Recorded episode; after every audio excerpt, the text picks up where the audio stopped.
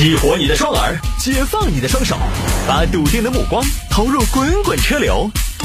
给我一个槽点，我可以吐槽整个地球仪。微言大义，换种方式纵横网络江湖。欢迎各位来到今天的微言大义，要继续在这个环节里面跟您分享网络上一些热门的、有意思的小新闻。来吧，今天有听众朋友说，探哥摆一下这个父母眼里有前途的专业。父母眼里有前途的专业，他们觉得有前途，让他们去考，好吗？哎，不要他们觉得有前途的就让我去考，我考不上的。大部分的父母觉得有前途的，不外乎就是计算机呀、金融啊。当年我们那个时候还有工商管理，后来呢，广大父母发现了工商管理这个学出来不知道是干嘛的，所以呢，工商管理后来慢慢淡出了。但是现在主要就集中在什么金融，你看，但凡成绩好的啊，上北大的。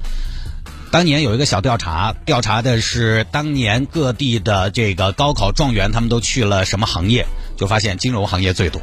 没办法，那个东西来钱快啊。好吧，啊，这个是微博上的一个话题，因为微博的特点呢是讨论留言公开可见，所以呢，它就更适合展开这种话题讨论。因为你看得到结果，你大概知道你的观点在所有的网友当中。占到一个什么样的比例？有多少人跟你相同？有多少人跟你不同？你会找这个异同点，你看得到其他不认识的人的观点。但朋友圈你看就讨论不了话题，因为朋友圈只有发帖的贴主可以看得到，互相看不见那就没意思了。而且微博用户呢普遍年龄比较小，所以他们才会在这个年纪，在这个时间还依然在讨论父母眼里有前途的专业。他这个其实针对的主要受众就是在校大学生。或者说还在上学的朋友，所以讨论这个话题也才有意义，才能形成热烈的讨论氛围。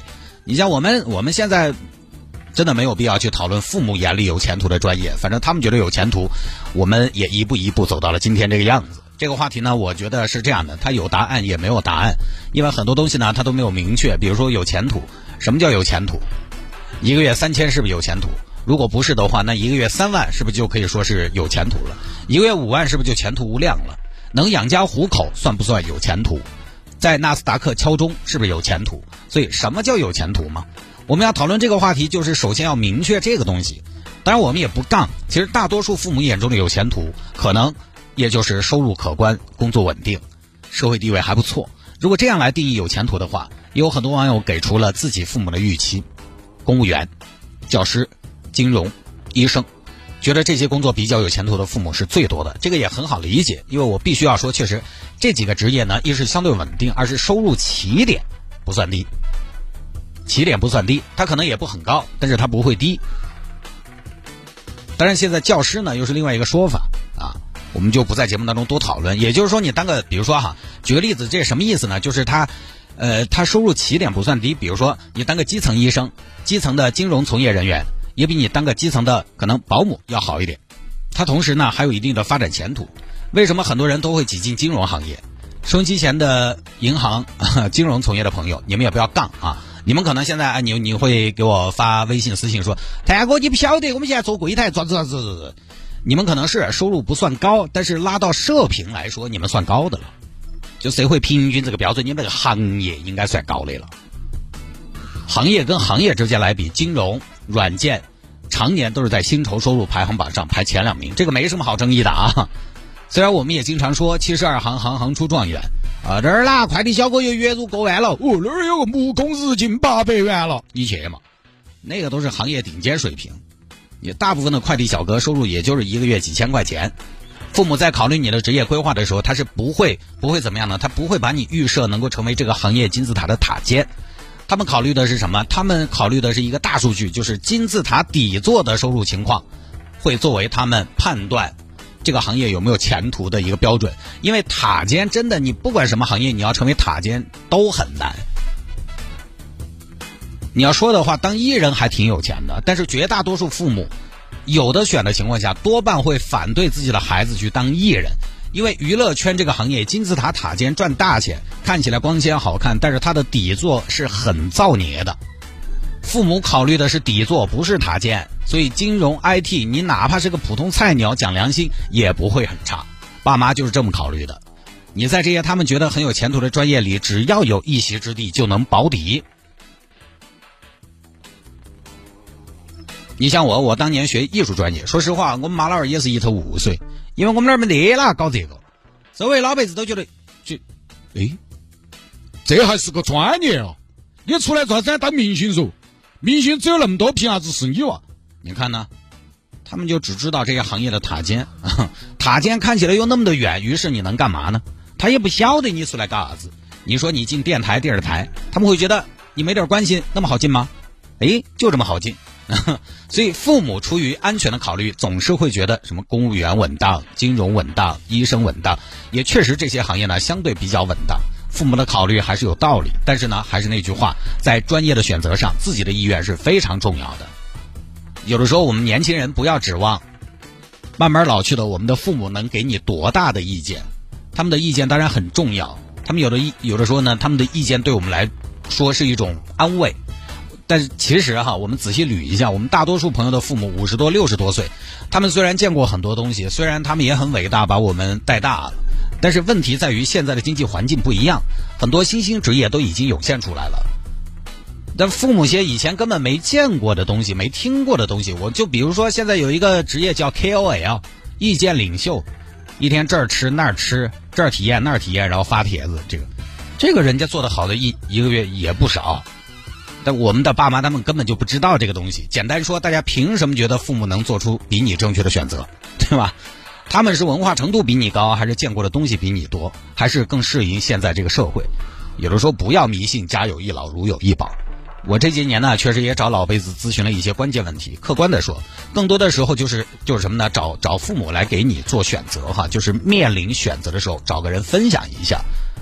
我们有的时候需要这种东西，因为当我们要做一个选择的时候，我们怕我们承担不起，所以呢，找个人，哎，如果他也鼓励你，好像这个事情呢，反正到时候出了事儿，到时候责任大家五五开，你知道吗？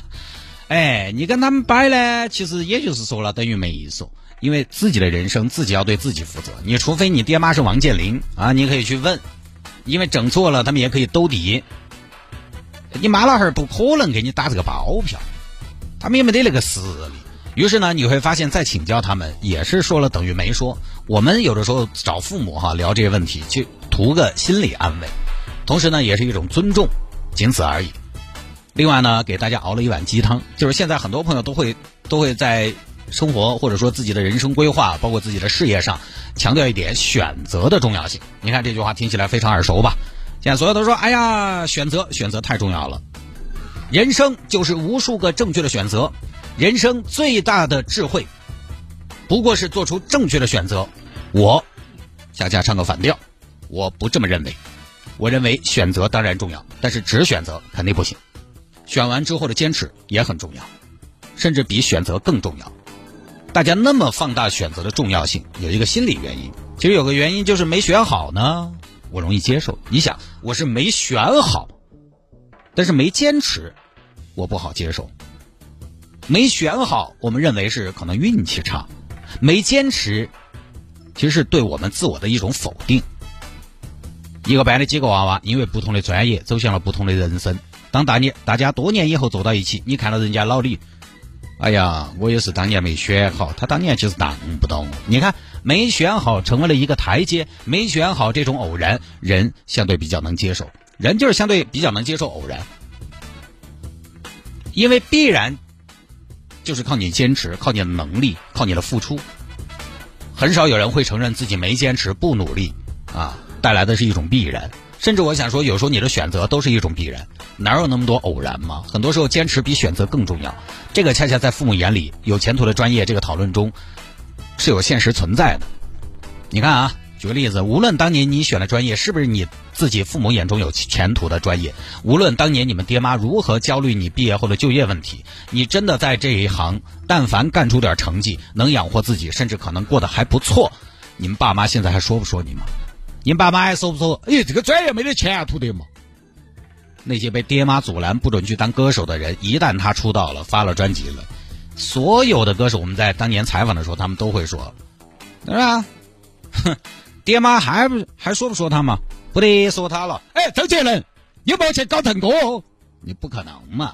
所以在子女专业的考量上，爸妈是考虑的大数据，而你呢，却要活出你自己，坚持比选择更重要。”很多朋友可能也是属于乖乖女、听话那种儿女。你听了父母的决定，做了父母想让你做的选择，你现在可能，啊，你说还还好，我当年听了他们的，现在我过得不错。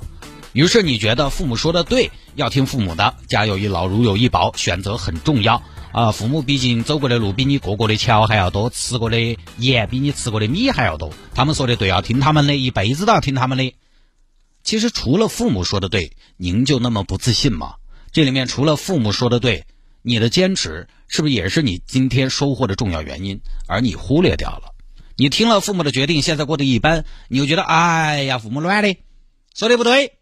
选择很重要，但是我选错了，就是听了妈老汉儿的。但是问题是，你就要把责任全部放在父母的身上吗？你做的好不好？你坚持了没有？如果没有的话，换个行业就会好吗？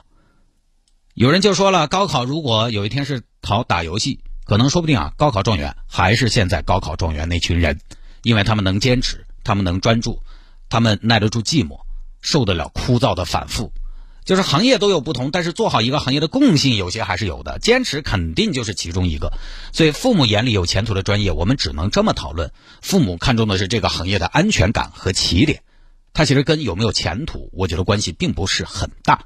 好吧，这个分享到这儿。既然堵车，闲着也是闲着，来加一下我的私人微信号吧。谢探的私人微信号真的就是这个主持人活主持人的私人微信号活微信号，拼音的谢探，数字的九四九四。拼音的谢探，数字的九四九四，加为好友来跟我留言就可以了。回听我们的节目呢也非常简单，可以在喜马拉雅或者蜻蜓 FM 这两个平台上边来收听。您呢可以在这两个软件当中，其中任意一个他们的搜索栏搜索“微言大义”，就可以找到往期的节目了。